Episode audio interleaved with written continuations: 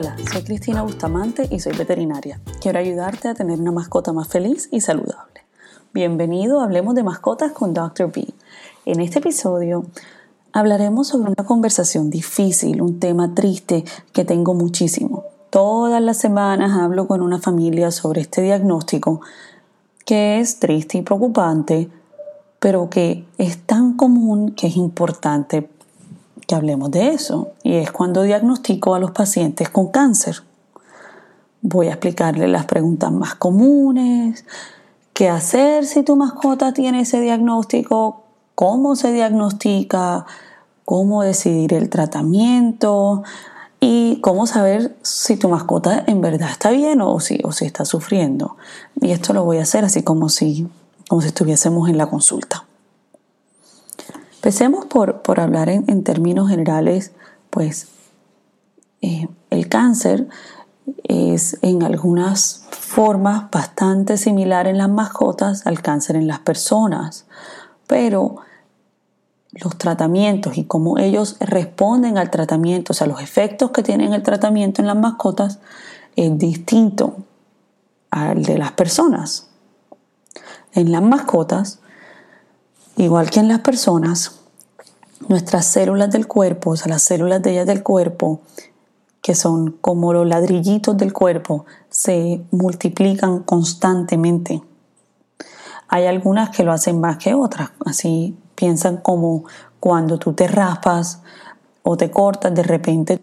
En el cáncer, que es una enfermedad, esas células, esos ladrillitos se comienzan a multiplicar de forma descontrolada y se acumulan y crean tumores o empiezan a invadir órganos, que quiere decir que empiezan a aparecer ladrillitos donde no deben estar.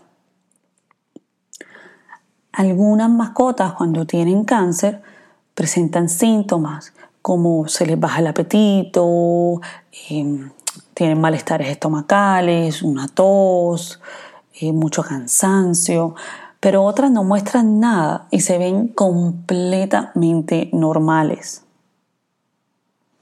El, cáncer se diagnostica de distintas formas.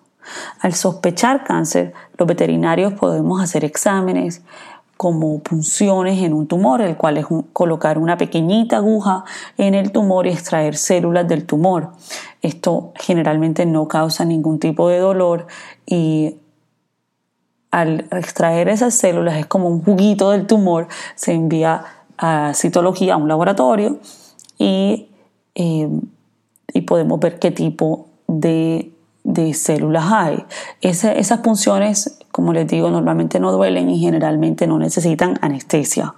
Pero obviamente cada caso es distinto. Cuando el perrito es bravo, cuando está en un lugar como al lado del ojo, donde no se puede mover, cositas así, pues hay que anestesiar al perrito.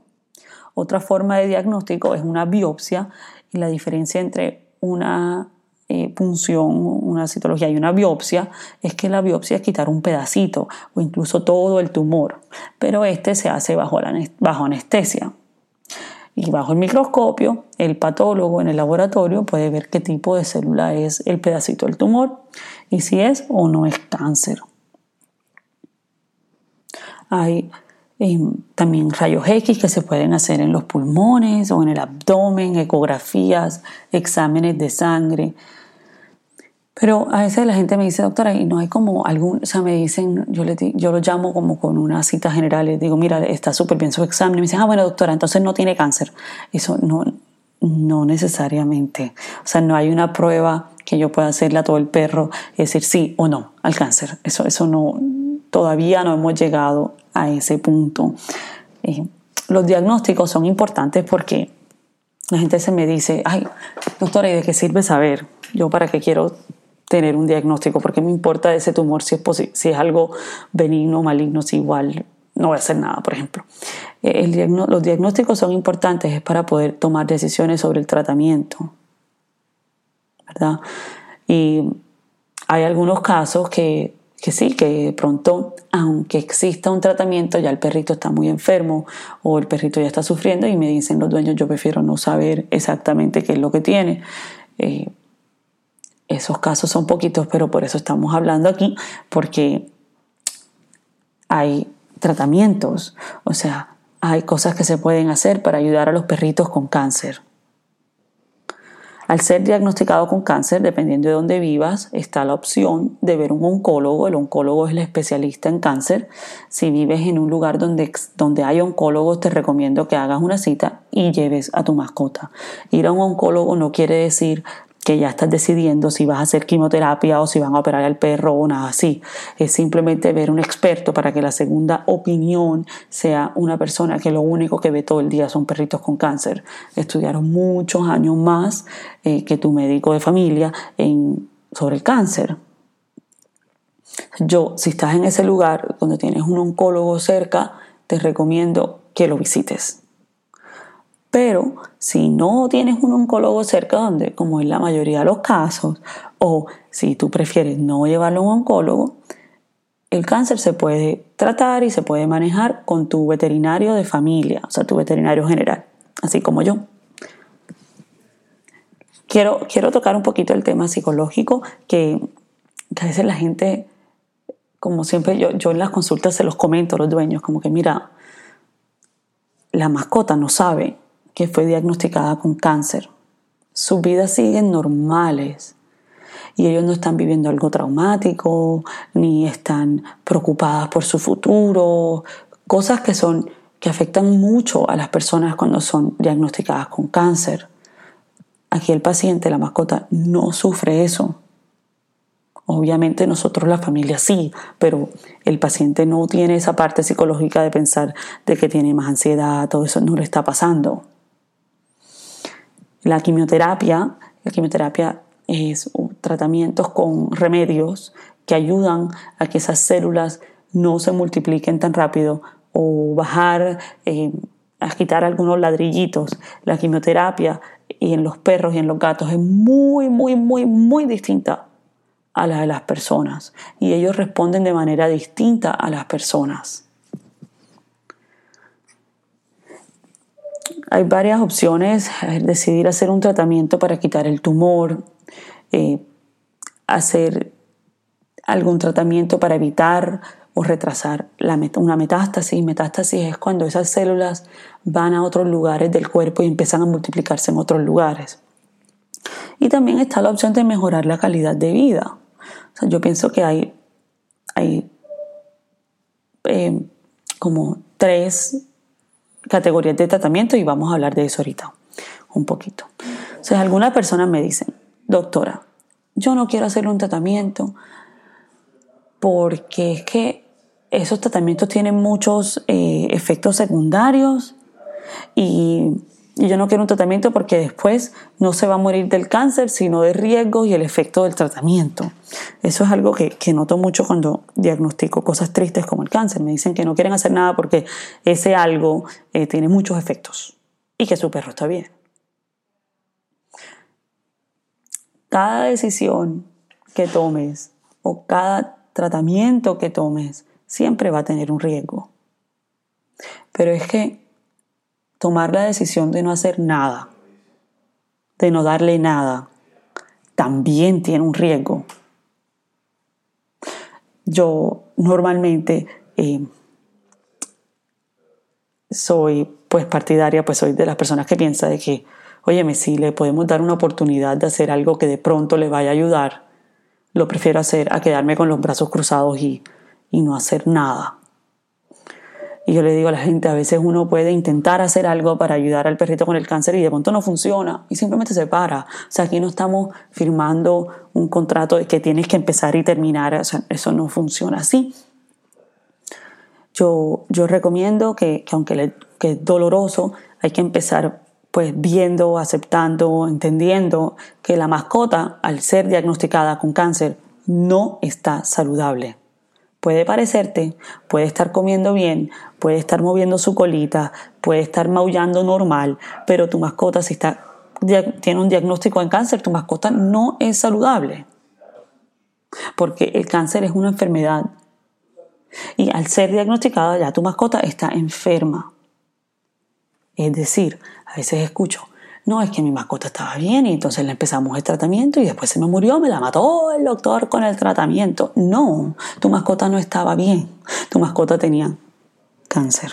Entonces, Es decir, aunque se vea para tus ojos saludable tu mascota y actúe saludable, lamentablemente no lo está. Y hay que hacer algo sobre eso que tiene, porque incluso el no hacer nada es hacer, o sea, es, asumir un riesgo y, puede afectar a tu mascota y probablemente la va a afectar no hacer nada. Y, no necesariamente ese hacer algo sea curarlo, porque no siempre se puede curar, en la mayoría de las veces no se puede curar, eh, pero hay que hacer algo. Entonces ese algo yo lo divido en tres categorías. El primero son las cirugías. Hay algunos cánceres que con tan solo sacar el tumor en cirugía se cura. Eh, en, esas cirugías algunas ya no, vuelven no van a volver a salir y en otros tienes el riesgo de que en el futuro vuelva a salir. La segunda categoría son medicamentos. Estos medicamentos son para bajar el tamaño del tumor, que es conocido como quimioterapia. Vienen en pastillas, algunas se toman todos los días, otras se tienen que dar eh, varias veces a la semana. Luego hay unas que vienen en inyecciones, hay unas que el perrito está hospitalizado, que se hacen en el hospital, hay otras que no, hay otras que se hacen en casa. O sea, hay muchas opciones de quimioterapia. Y el tercer algo eh, son los medicamentos para hacer que la mascota esté cómoda, pero estos no atacan el tumor. O sea, esto no estamos intentando bajar el tumor, simplemente hacer que la mascota viva cómoda. Estos son medicamentos antialérgicos para el dolor. Eh, hay otras cosas que se pueden hacer, que acupuntura, eh, fisioterapia, entre otros. El, de, los tres algo, de las tres cosas que uno puede hacer, que entre cirugía, remedios para atacar el cáncer y remedios para que esté cómodo. Sé que donde hay más preguntas es donde hay remedios para atacar el cáncer, o sea, la quimioterapia. Estos tratamientos eh, pueden causar cambios en otros órganos de tu mascota, como a veces les puede bajar los glóbulos blancos, que son eh, la parte en la sangre que pelea las infecciones, a veces puede eh, causar eh, que pierda el apetito, de pronto un poquito de malestar estomacal, pero en ese caso el veterinario se asegura de darle remedios que la sientan mejor. O por ejemplo, si el perrito eh, de pronto un remedio hace que no quiera comer mucho, pues se le da, y es algo común de ese remedio, a esos perritos se les da un remedio que les abre el apetito y ya el perrito sigue bien o de pronto si un remedio hace que tengan un poquito de diarrea, pues entonces se les manda un remedio para eso. Pero sorprendentemente, y se sorprenden muchas personas, hay perritos que no les pasa nada, o sea que no es como en las personas que con quimioterapia vomitan, eso en los perritos es, es distinto. Y en el caso de que tu perrito tenga muchos síntomas y que no esté bien, pues se para se descontinúa el tratamiento. Porque en verdad lo que nosotros queremos como veterinarios y, también muchas familias es que no, es la cantidad de vida de tu mascota, no es, no es cuánto va a durar tu mascota, es la calidad de la vida de esa mascota. ¿Y qué podemos hacer para hacer un balance entre la calidad de vida y la cantidad de vida?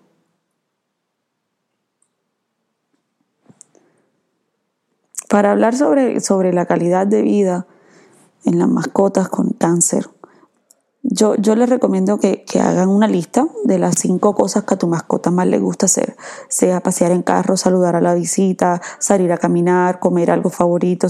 Ustedes conocen a su mascota. Hagan una lista y escríbanla, ¿ok?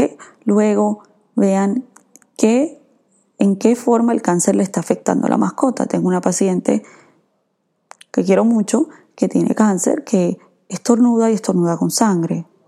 Pues esto afecta no solamente a la mascota porque está incómoda estornudando todo el día, pero también a la familia. Y, eso es importante también.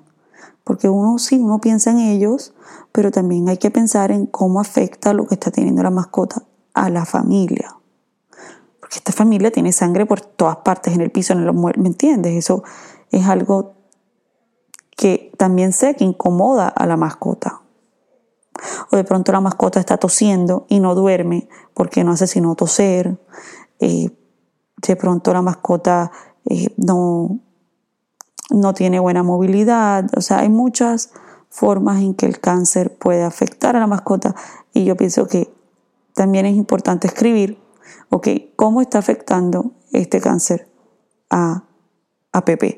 Y eso es algo que puedes incluso hacer con tu veterinario en la consulta, preguntarle, mira, ¿cómo le está afectando? No, ahora mismo no le está afectando, ok, ¿cómo va a llegar a afectarle este cáncer?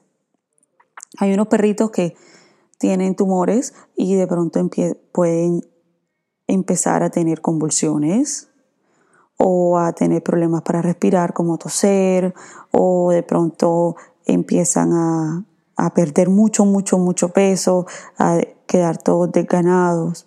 Eh, ese tipo de preguntas se las puedes hacer a tu veterinario. ¿Cómo le va a afectar este cáncer? ¿Y qué tengo que estar pendiente en la casa para notar cambios? ¿Ok?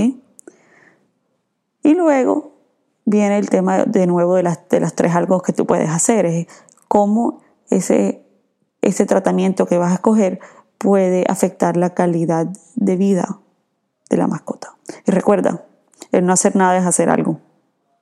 Entonces, al no hacer nada, ¿cómo le va a afectar eso la calidad de vida a la mascota? Yo pienso que no es que ahorita estemos haciendo cosas que hagan que los perros tengan más cáncer. Eso no es cierto. No es cierto que es que los perros de la calle no les dan cáncer. Tampoco es cierto. Tú no sabes cómo está el perro de la calle. No sabes, no lo estás viendo. Eh, si vomita todos los días, se muere el perro y nadie supo de qué, porque nunca fue un veterinario. O sea, no es cierto que los perros callejeros no les da cáncer, ni es cierto y tampoco es cierto que estamos haciendo cosas que estamos creándole cánceres a los perros. Ahorita hacemos diagnósticos que nunca hacíamos antes porque no los conocíamos. Hay perritos ahorita que se les hace tomografía, hay perritos que se les hace eh, cirugía laparoscópica, o sea, una cantidad de cosas que antes no hacíamos. Entonces, si de pronto ya escuchas más sobre perritos teniendo cáncer, también hay, los perritos están viviendo muchos más años que antes. Tengo muchos pacientes que tienen 17 años, 16 años, 18 años, muchos. Eso no se veía antes. Entonces los perritos estamos mejorándoles la calidad de vida, entonces al estar más viejitos es más probable que los perritos tengan cáncer y están siendo diagnosticados con cáncer. La otra cosita que también quería mencionar hoy era de que no necesariamente porque tu perro lo diagnostiquen con cáncer quiere decir que se va a morir de cáncer. Yo tengo pacientes que les han diagnosticado tumorcitos, que los operan y ya, y no les vuelve a dar y viven felices, no necesariamente tienen que repetirle ese cáncer ni necesariamente van a morir de eso. Tengo muchas eh, pacientes que tienen tumores que se los quitan y tenemos el riesgo de que, mira, le va a volver. Y entonces me dicen, bueno, doctora, pero si le vuelve en dos años, eso es poquito. No, no es poquito. Para nosotros es poquito, pero para la vida del perro no es poquito. Si tú pones en perspectiva el tiempo de la vida de un perro, ¿cuántos son dos años? Es bastante comparado, digamos, con el tiempo que vive un humano. Yo, yo creo que cada caso con cáncer es distinto, pero aunque yo sé que es muy triste y es muy... Eh, doloroso. Recuerda que tu mascota no sabe su diagnóstico, no sabe que tiene algo que puede ser terminal y, y tú puedes hacer cambios, sea con remedios, con cositas en la casa, incluso tomando la decisión más difícil, que es la de la eutanasia. Tú puedes hacer cosas para hacer que tu mascota viva una vida de calidad, el cual una calidad de vida es más importante que una cantidad, en mi opinión, que diagnostico cáncer todas las semanas y que lamentablemente también por miles de motivos y razones me toca hacer eutanasia, o sea, yo veo la muerte y veo el cáncer todas las semanas. Y te puedo decir que lo que yo veo a las familias más tranquilas es aquellas que me dicen que, bueno, doctora, tuvo una buena vida, tuvo una buena calidad de vida. Y eso es lo que yo deseo para todas las mascotas, incluso las mías, que tengan una calidad de vida, que vivan felices y en lo posible saludables. Gracias por escuchar. Los espero en Instagram. Si tienen cualquier pregunta me pueden escribir. Los espero muy pronto en el próximo episodio de Hablemos de Mascotas con Dr. Yvette.